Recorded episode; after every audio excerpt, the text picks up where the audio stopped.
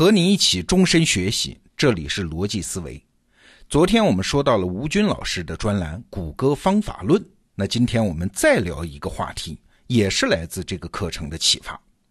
吴军老师说了一句话啊，他说：“一个发明的功劳总是归于最后一个人。”哎，这话听起来奇谈怪论啊！发明的功劳不是从来都应该属于第一个人吗？怎么可能是最后一个人呢？在法律上也是这样啊，都是谁先注册了专利，谁是这个技术的发明人呢？比如说电话的发明人，我们都知道是美国人贝尔啊，但其实啊这件事的背后非常有争议。和贝尔同时代有一个人叫格雷，他和贝尔同时都在研究电话。嗯，到了一八七六年的二月十四号，这两个人呢都去专利局去提交申请，但是很可惜。格雷呢比贝尔迟了几个小时，所以最后专利局还是把发明权给了贝尔。直到前几年，还有美国记者出书啊，说贝尔剽窃了格雷的创意。当然，这种所谓的剽窃、所谓的新发现，也没有必要认真对待。但是啊，争议可不只是这一件啊。现在美国官方认定的电话发明人，其实还有另外一个人，是意大利人，叫穆奇呀。这是二零零二年六月份美国国会通过的一项决议认定的，但是呢，这好像改变不了什么，公众还是只记得那个如雷贯耳的贝尔。你看这件事不就证明了吗？抢到第一的位置很重要啊！不管是贝尔、是格雷还是穆奇，不管谁发明了电话，贝尔是率先申请专利的，所以他名垂青史啊，其他人就默默无闻呐。哎吴军老师在《谷歌方法论》里就说：“不能这么看，谁先抢个第一，谁就是赢家。这是小说和媒体喜欢的故事啊。但是在真实世界里面，发明创造它不是这样的。世界把发明的荣誉总是给予最后一个发明家。具体到电话的发明啊，吴军老师就说，贝尔其实是最后一个，而不是第一个。哎，这话怎么说呢？我们还是看电话发明的故事。”刚才我们提到的意大利人穆奇，就是美国官方认可的那个电话的发明人啊，他是不是发明了电话呢？哎，可能有吧，因为他在1860年向公众展示过一个设备，和电话呢有点像，可是大家听不清他的声音呐，所以都没把他当回事儿。而穆奇呢，也没有钱去申请专利，更没有将它实用化、商业化推广了，所以这件事儿也就不了了之了。那另外一个声称自己发明了电话的格雷呢？他递交专利比贝尔迟了几个小时。那他的发明是不是实用呢？哎，不知道啊，因为没有机会验证嘛。但是请注意啊，要点来了。要知道，当时的美国啊，并没有任何力量能阻止这位格雷利用电话技术做生意啊。你想啊，在专利局的裁决还没有结果之前，任何人都不构成侵权，对吧？所以，如果格雷想做电话，他是可以做的。哎，那等到专利局把电话的专利权判给了贝尔之后呢？贝尔表示啊，我自己是只看重名誉，对于电话的专利呢，他可以免费给格雷用。但是格雷怎么说的？他说我并不看好电话这个行业啊。当然，这是赌气呢，还是他真实的想法呢？现在我们没法判断。总之，格雷在此之后再也没有碰电话。而贝尔就不同啊，打赢了官司，他回到波士顿之后，他和他主要的助手沃森就开始改进电话，抓住一切时机宣传电话。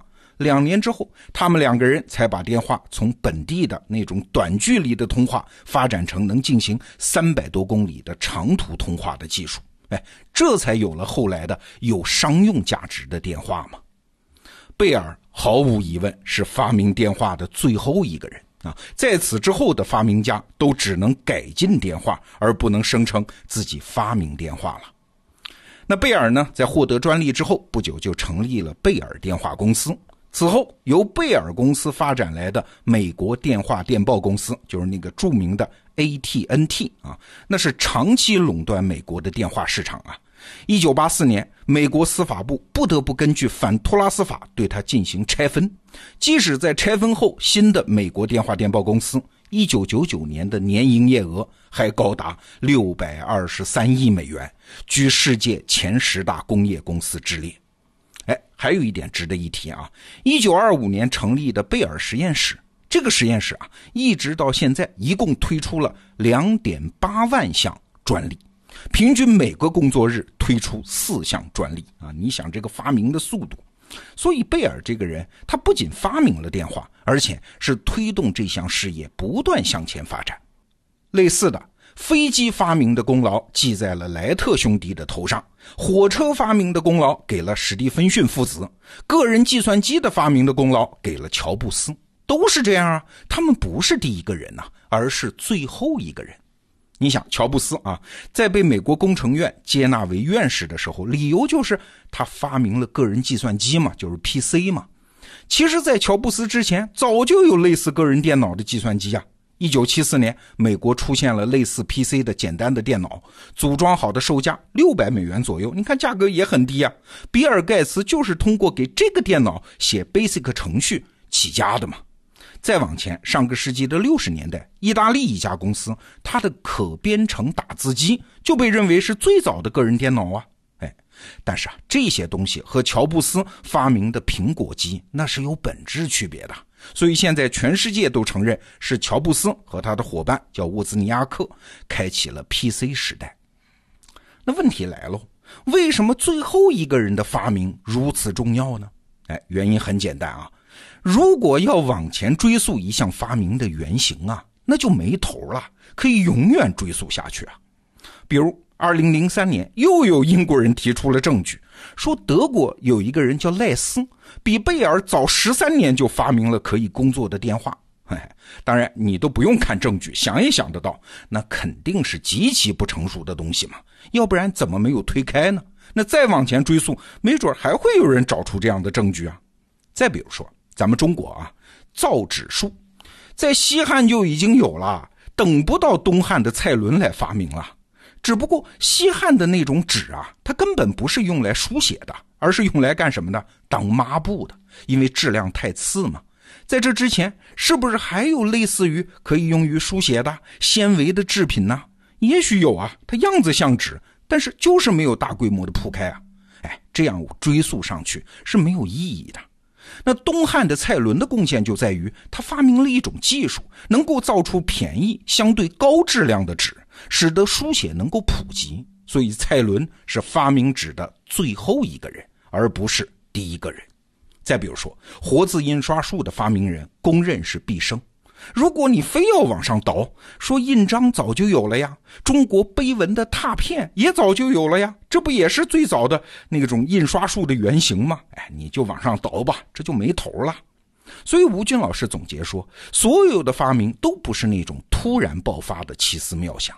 它是一个非常漫长的积累的过程，雏形啊、创意啊，也许早就有，直到最后一个发明人把所有这些条件整合起来，完成一次质变。哎，所有的荣誉都应该归于这个人。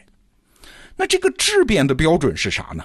两点啊，第一，让这项发明实现了商业价值。在此之前的很多发明的原型啊，因为有诸多不足嘛，不好用，或者是太贵，无法大规模普及，一般民众就接触不到啊，所以也不知道它的存在啊。只有商业力量让它走上了可以持续改进的上坡路，这个质变才算开始。这是第一个质变的标准。还有一条，就是这项发明实现了社会价值。哎，你看啊，社会对一项价值的发现，往往是很公允的呀。大家感知到了一件事儿，然后众口一词的说：“哎，这是个新东西。”你看，这就是社会价值的实现。那你说这种社会公众的感知，它可能不符合任何意义上的标准啊，但是它就是实实在在的存在的。就像当年诺基亚确实也做出了那种触屏的智能操作系统的手机，但是又怎样？七年之后，乔布斯才发布第一代苹果手机。整个社会都知道啊，这是个全新的东西，所以荣誉归于乔布斯。如果你非要去抠细节，说乔布斯的每一个在苹果机上的创新，诺基亚早就有，这没有意义呀。社会价值的衡量往往是最公允的呀。哎，吴军老师用一节课的篇幅来谈这个话题，其实是想颠覆我们的一个认知，在创新这件事上，争先一点都不重要。站在别人的肩膀上，整合一切已有的要素，不管是技术的、商业的、社会的、未来的、观念的等等一切要素，跑完最后一棒，那才是最重要的呀。无论是利益还是荣誉，都归于这最后一个人。好，再次向大家强烈推荐咱们得到 APP 里面吴军老师的专栏《谷歌方法论》，从文明发展的宏观视角重新发现身边的一切。好，逻辑思维，明天见。